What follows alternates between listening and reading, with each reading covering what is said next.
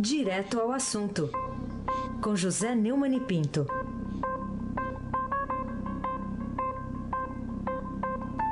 Neumani, bom dia. Bom dia, Raíssen Abac, o craque. Bom dia, Carolina Ercolim, que quer saber tintim por tintim. Já adotou, né, Neumann? Bom dia. É, adotei do, do nosso Pedro Venceslau. Bom dia, Almirante Nelson. É hoje, Almirante. Bom dia, Diego Henrique de Carvalho. Bom dia, Marcia. Evangelista Biasi. Bom dia, Clã Bonfim, Emanuel, Alice Isadora. Bom dia, ouvinte da Rádio Eldorado, FM 107,3, Heisen Abac. Temas quentes aí hoje, né? A Ordem dos Advogados do Brasil afirmou que as ameaças que o relator da Lava Jato no Supremo Tribunal Federal, o ministro Edson Fachin, diz que a família dele está recebendo, atingem o Estado Democrático de Direito. Você não acha que uma afirmação como essa pode ser exagerada ou não? Está dentro aí do padrão? Infelizmente não é. O Brasil enlouqueceu. O Brasil pirou. É, o Lula convocou o Brasil para uma guerra, isso já faz tempo, quando ele dividiu o Brasil no meio na sua segunda campanha, na época das denúncias do, do mensalão. A direita em, é, atendeu ao seu chamado e pegou em armas e agora está convocando. O Brasil está entre um regime populista que quebrou o país e a nostalgia de uma ditadura militar que não houve. Vamos ouvir, para ter certeza mesmo que o Faquinha foi ameaçado, o que ele disse para o repórter Roberto Dávila numa entrevista que a Globo News e a TV Globo puseram no ar ontem.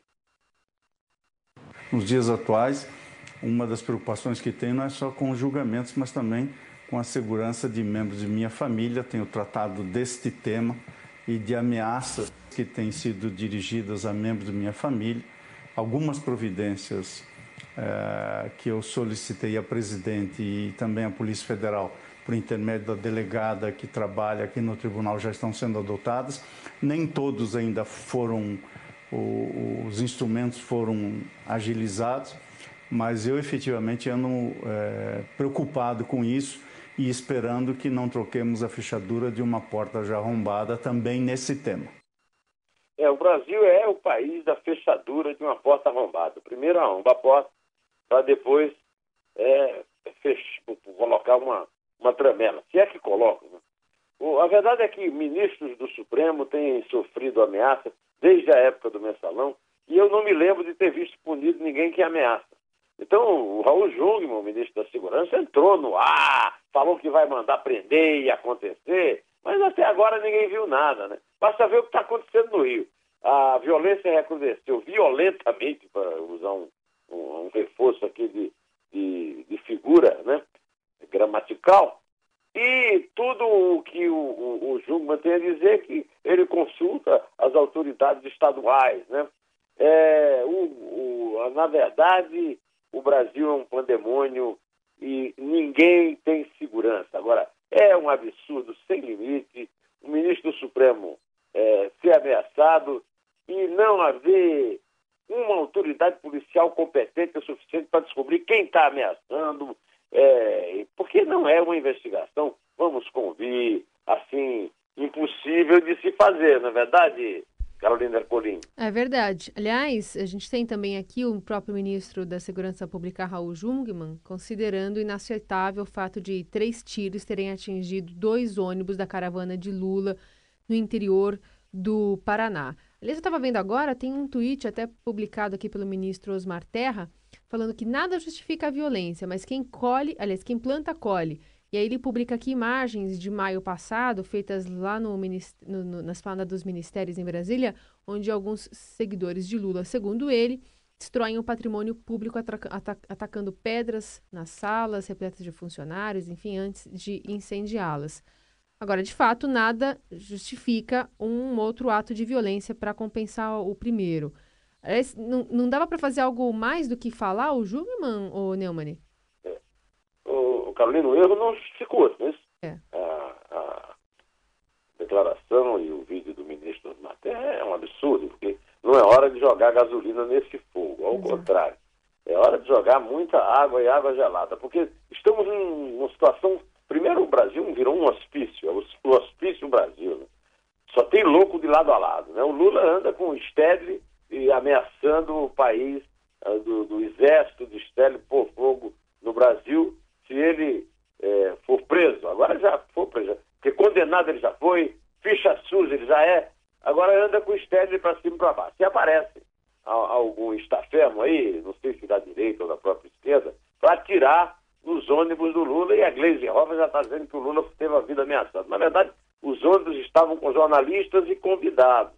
É, o, quem atirou, atirou mesmo para criar confusão. Agora, vamos ouvir o jogo, vamos, vamos, vamos ouvir. Por eu favor, sempre né? que é, sou solicitado e que acontece esse tipo de confronto, eu procuro as autoridades estaduais para pedir atenção para o caso. Então, é uma praxe, eu diria assim, é uma norma que eu tenho seguido quando essas coisas acontecem. Não só agora, mas sempre que acontecer, eu vou procurar exatamente chamar a atenção para que exista, e já existe, eu acredito, preocupação e cuidado com isso, mas que seja redobrado.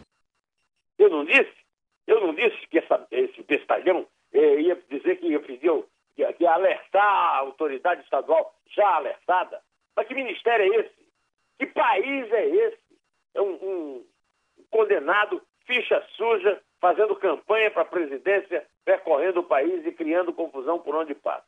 Um bando de fascistinha que quer a volta da ditadura, criando confusão, jogando ovo nele, jogando pedra e agora atirando no ônibus. E a autoridade? Foi criado o Ministério da Segurança. E tudo que a autoridade tem, tem de dizer que fez é ligar para o secretário de Segurança do Estado para ele tomar conta. Olha, é, chegou, hein? Basta, basta. Não quero mais saber desse negócio de tiro em caravana, é, não quero mais saber desse negócio de ameaçar ministro. É preciso que apareça alguém com juízo no país. É um, ou seja, uma autoridade policial que prenda quem atirou, que exponha à nação os motivos desses tiros, da mesma forma que prenda quem ameaça o ministro é, Faquim, porque não há o menor sentido ameaçar um membro do Supremo fisicamente, a família dele, que não tem nada com isso, é por causa de, dessa guerra ideológica insana que se trava no Brasil. Ai, sem abaque. Muito bem, abrimos então com dois assuntos da maior gravidade. Vamos falar de outro agora. Vamos falar de um 2 a 1 mas esse aí não foi para os pênaltis, esse 2 a 1 é, dois votos a um do decano Celso de Mello e do ministro Dias Toffoli, lá na segunda turma do Supremo. O um foi do ministro Edson Fachin, e com isso a segunda turma transformou a prisão do deputado estadual Jorge Pisciani do, PM, do MDB do Rio em domiciliar. O que, que você diz sobre isso, Neumann? Não, o que eu digo sobre isso é que o Supremo continua sendo o valhaculto da impunidade, né? E essa segunda turma, então, é a consagração. É, o Gilmar Mendes foi fotografado em Portugal, passeando passivamente, pacificamente pelas ruas de Lisboa, Lisboa onde ele encontra alguma paz. De vez em quando cruza um brasileiro e o brasileiro vai lá torrar a paciência dele. Mas o, o, o, o aliás, o Dias não, o Ricardo Lewandowski, não se sabe por que não comparece na reunião da turma também. Se comparecesse ia soltar mesmo, né, o Cristiane, é, aliado do PT, que é o partido dele, do Lula, que é um amigo dele, né? E aí é o seguinte, o Jorge Pisciani é o pai do ministro do esporte, Leonardo Pisciani. É ano de Copa do Mundo. O Jorge Pisciani foi para casa. Agora, o, o Leonardo Pisciani não tem que sair de casa para ir para o ministério, trabalhar um pouquinho, Carolina Ercolim, tintim por tintim. Bom, e qual terá sido a motivação? E qual terá sido a motivação do citado Dias Toffoli a mandar limpar a ficha que até ontem era suja do ex-senador caçado goiano Demóstenes Torres, em Neumann? O senador Demóstenes Torres, caçado, é um símbolo, é um símbolo do Brasil oficial de que falava o Machado ao compará-lo com o Brasil real. Machado é o Machado de Assis. Pois é, ele, é, era, um, ele era um cidadão limpo, varão de Plutarco, que vivia açoitando os vendilhões no tempo e depois foi descoberto como um empregadinho, um despachante de luxo do bicheiro Carlinhos Cachoeira. Aí foi um dos três senadores caçados da história. Agora chega o Dias Toffoli e libera o Demóstenes Torres a concorrer às eleições e ainda alegou que liberou com urgência, que era para poder dar tempo de ele renunciar ao cargo dele de procurador, ao qual ele voltou, para poder disputar a eleição. Tudo isso é preparação, porque o Lula também é ficha suja, igual o Demóstenes Torres. O Lula também pregador da moralidade e, e liderou a maior quadrilha da história do, do, serviço público no Brasil, conforme confirmou a segunda instância em Porto Alegre. O Lula também vai disputar a eleição com o beneplácito dos seus amigos do Supremo. O, o ministro Dias Toffoli nunca foi mais do que um advogadinho do Lula e do PT atuando no Supremo Tribunal Federal. Para isso é que ele foi nomeado para a principal corte do Brasil, sem nunca ter eh, investido, eh, passado num concurso de juiz de primeira instância. Só por isso. Ele está lá para isso. Então é por isso, viu, Carolina? Mas o Abac tem outra dúvida. Qual é, Raíssa? É, é, vem da, da mesma segunda turma, só que aí é diferente, né? Por unanimidade, a segunda turma lá do STF mandou suspender uma das várias investigações que o presidente do MDB, o senador Romero, tem que estancar a sangria Jucá, lá de Roraima. Não, não é, né? Como é que a suruba tem que ser... A suruba, né? É, bom, ele, ele tem vários momentos gloriosos. Mas ele ele responde lá no Supremo, né, por dispor de foro privilegiado, e a segunda turma agora alega que nesse caso ah, faltavam provas. Então a Sua Excelência é inocente ou aqueles que investigam é que são incompetentes, hein, né? Com as duas coisas, pode ser as duas coisas, né? Mas é muito difícil ele ser inocente, né? É mais provável que ele não seja. De qualquer maneira, como só pode ser considerado culpado quem responder a todos os recursos, ou seja, a acusação tem que percorrer o chamado trânsito em julgado, então vamos dar essa, esse benefício, o benefício da dúvida, ao senador Romero Jucá, que é o, é o líder do governo e no, no Senado e é o, o presidente nacional do, do MDB. Na verdade, é, essas, essas investigações desses figurões políticos reis de Brasília, lá do Planalto Central, do Cerrado, né? É, elas são realmente muito mal feitas, porque pra, é, é eu me lembro que a Castelo de Areia é, foi é, dissolvida no Tribunal, no Superior Tribunal de Justiça por inconsistência na apresentação de provas. É, e eu estou cansado de ouvir aí o, o Jucá sendo absolvido por falta de provas. É, não sei se é porque é lá em Roraima e aí eu, talvez a Polícia Federal lá não mande para Roraima os seus, é, digamos, seus agentes mais é, eficientes. De qualquer maneira, é, é, uma propaganda muito negativa para o Ministério Público Federal e para a, a Polícia Federal. É, haver tantos inquéritos, que é o seguinte, se não tem competência para investigar, por que, que abre? Né? Se não vai conseguir provas, por que é que começa a investigar? Tá certo? Carolina Ercolim, é. tintim por tintim. Sabe que, é, falando também sobre essas movimentações é, e essas relações, enfim, suspeitas, tem uma notinha aqui do, do, da coluna do Estadão hoje que fala sobre o presidente Michel Temer, que nomeou o advogado Francisco Caputo para o Conselho da República. Ele é primo do juiz Marcos Vinícius Reis Bastos, da 12ª Vara Federal, que investiga o chamado quadrilhão do MDB na Câmara. Caputo alega que a sua escolha se deu pelo seu currículo de ex-presidente da OAB do Distrito Federal. O Palácio não respondeu, mas é mais um, né, um indício que a gente tem que ficar de olho. O currículo é árvore genealógica, hein? Não é? E aí a gente tem que manter, enfim, uma atenção aí voltada também para essas pequenas coisas que acontecem. É o que eu te digo. É, Carolina é tintim por tintim. Com ela não tem enrolação. Já dizia o Pedro Venceslau. Vamos lá, então. Também por falar em foro privilegiado, num dia mesmo muito agitado para ele, como foi ontem, o ministro Dias Toffoli entregou o processo em que o Supremo já tem maioria para, no mínimo, reduzir o número dos beneficiados com foro privilegiado. Que consequências isso poderá ter para os acusados da Lava Jato na alta cúpula política nacional, Neumann? Então, quem vê essa notícia de primeira, é uma notícia curta, né, no, no, no blog do Fausto Macedo, do Estadão, Logo, imagina o seguinte: ah, agora o Dias Toffoli agiu corretamente. Bom, vamos por partes, como diria Jaco Estripador, né? Em primeiro lugar, não tinha nada que pedir vista. Né? O, o que é que acontece? Por exemplo, o, o Supremo já tinha decidido a questão das doações é, privadas para eleições quando o ministro Gilmar Mendes, que neste momento está em Portugal, passeando a, a, os seus 12, 12 dias de Páscoa. O ministro Gilmar Mendes é cristão demais, apesar de ser, segundo Barroso, uma pessoa horrível. Ele pratica uma Páscoa de 12 dias, né? Pois bem, ele ficou sentado no vídeo, porque o ministro do Supremo tem limite, tem um prazo, mas não é punido se não cumprir o prazo.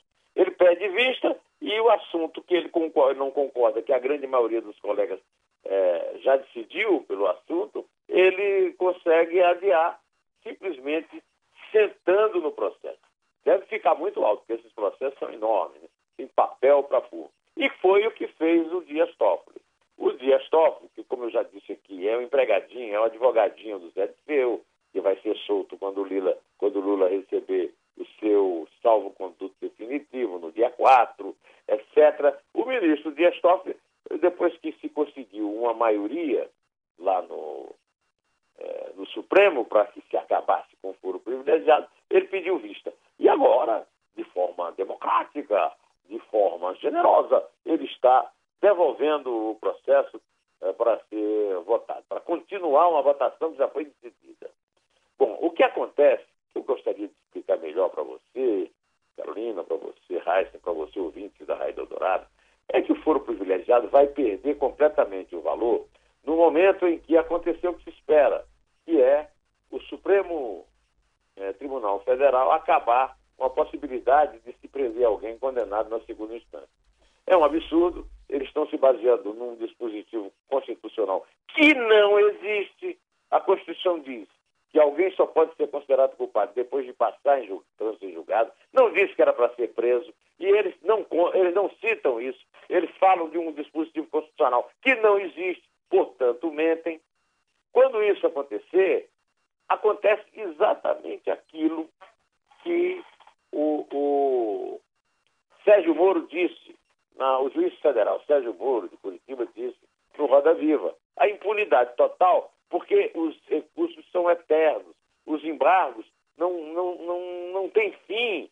Então, vai para vai o chamado trânsito em julgado e aí, adeus Corina, como se dizia na minha pré-adolescência em Campina Grande. Eu já disse aqui que o, o, o Dias Toffoli arrumou um jeito de é, liberar, de limpar a ficha do Lula, começando pela limpeza da ficha de Demóstenes Story.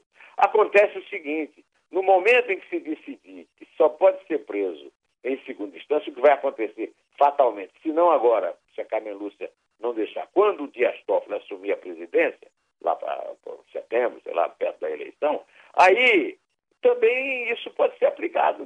Não pode, porque a, a ficha suja é legislação eleitoral a outra é penal. De qualquer maneira, ele usou esse expediente no caso do Demóstenes está pronto para usar a maioria lá no Supremo. No caso que a maioria vassala do Supremo é empregada do Lula. Né? A, a maioria foi, inclusive, nomeada pelo, nomeada pelo, pelo Lula e pela Dilma. Então, o que acontece é isso. Na hora que o foro privilegiado acabar, quando eles terminarem essa votação, quando a Carmen Lúcia voltar para votar, aí ele não vai ter mais necessidade nenhuma para salvar ninguém. Todo mundo já estará sendo tal pela impunidade geral. É aquilo que o editorial do Estadão chamou de festim de impunidade. Aysen Abac. Falando de outro tribunal, Neumann, o Tribunal de Contas da União viu indícios de irregularidade naquele decreto do presidente Temer, aquele decreto que ele assinou prorrogando as concessões das empresas usuárias do Porto de Santos. Tem motivo para isso? Ô, Raíssa, a primeira coisa que você faz quando você chega de Mogi, se senta aí, hum. é abrir o Estadão. Na página 13, olha aí, 13, Sim. Né, o número do PT, não tem nada a ver com isso. Né? Uhum. Diz que a Polícia Federal pediu ao Tribunal de Contas da União acesso a um processo em curso no tribunal em que foram identificados fortes indícios de ilegalidade em normas do chamado Decreto dos Portos, que foi assinado pelo presidente Michel Temer em 2017 e alterou regras do setor portuário.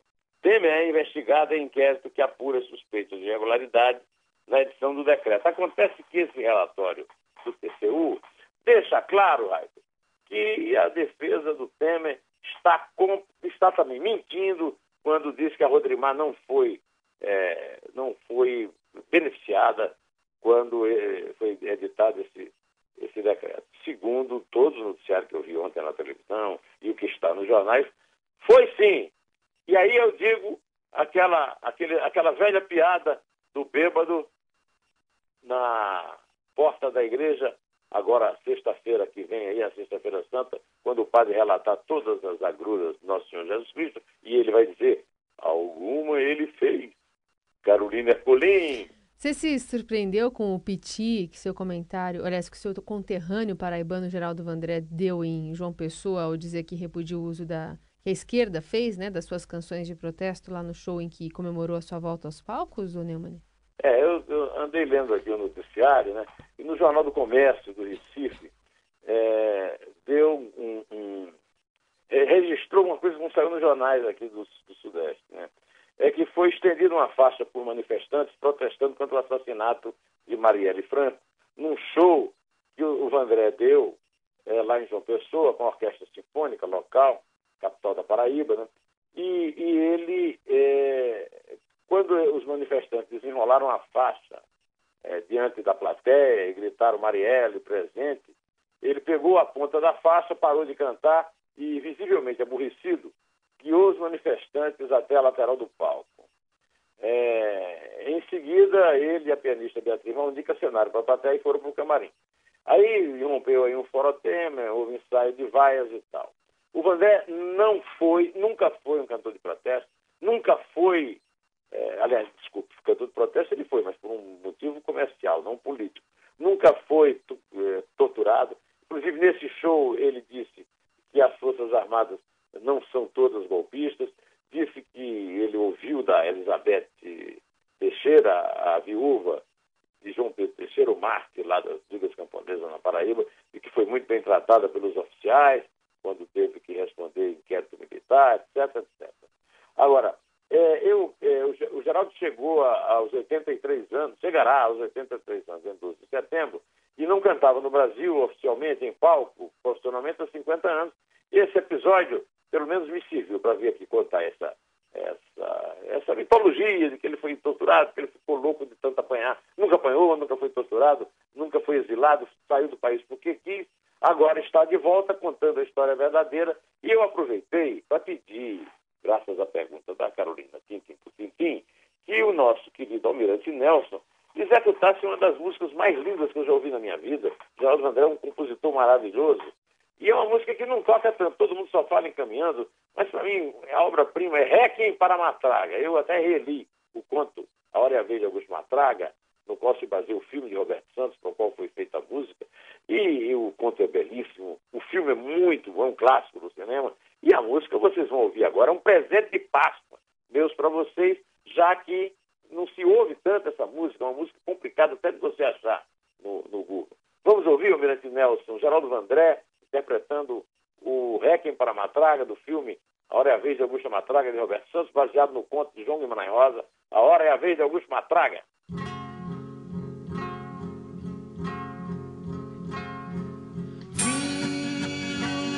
aqui só pra dizer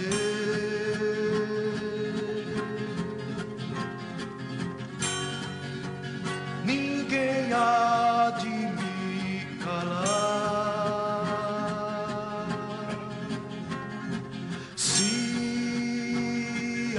alguém tem que morrer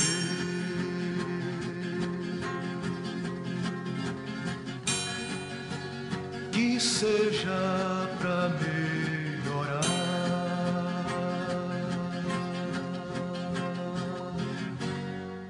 Tanta vida pra viver, tanta vida se acabar. Com tanto pra se fazer, com tanto pra se salvar. Você que não me entendeu, não perde por esperar. Boa, hein? Tem um almirante aqui as lágrimas, com as lágrimas Eu aqui estou escorrendo. aqui também, Almirante. Coisa mais linda. Gostou do presente de Natal aí, Rai? Boa. De Pascoal, de Pa Páscoa. Gostou, Páscoa. tintim por tintim. Muito bem. Opa! O senhor já está dando presente de Páscoa hoje, é isso? É, o presente de Páscoa é hoje, É porque por eu vou quê? viajar a- agora à noite, vou Sim. voltar na segunda-feira, só estarei aqui hum, de volta na Rádio Eldorado, Ah, terça-feira, na terça. dia 3, na véspera do momento da solta todo mundo, solta todo mundo. Hum. E Então, agora ninguém mais ficará preso. então feliz Mas enquanto Páscoa. ouvimos o Vandré, podemos, vamos comemorar os, os três gols da vitória do Santos ou os três pênaltis com os quais o Santos perdeu a classificação para a final com o Palmeiras, hein? Vale o resultado final, né? Hein? Ou então a gente assiste sete vezes o gol do Gabriel Jesus aí pra compensar também, né? O goleiro deu uma boa ajuda. Ah, ajudou, né? Ajudou. Vai lá. É três. lá, Vamos Carolina lá. Ercolim, É três. É dois. e aí, em pé, curta aí o Vandré. ninguém há de me calar. Se alguém tem que morrer,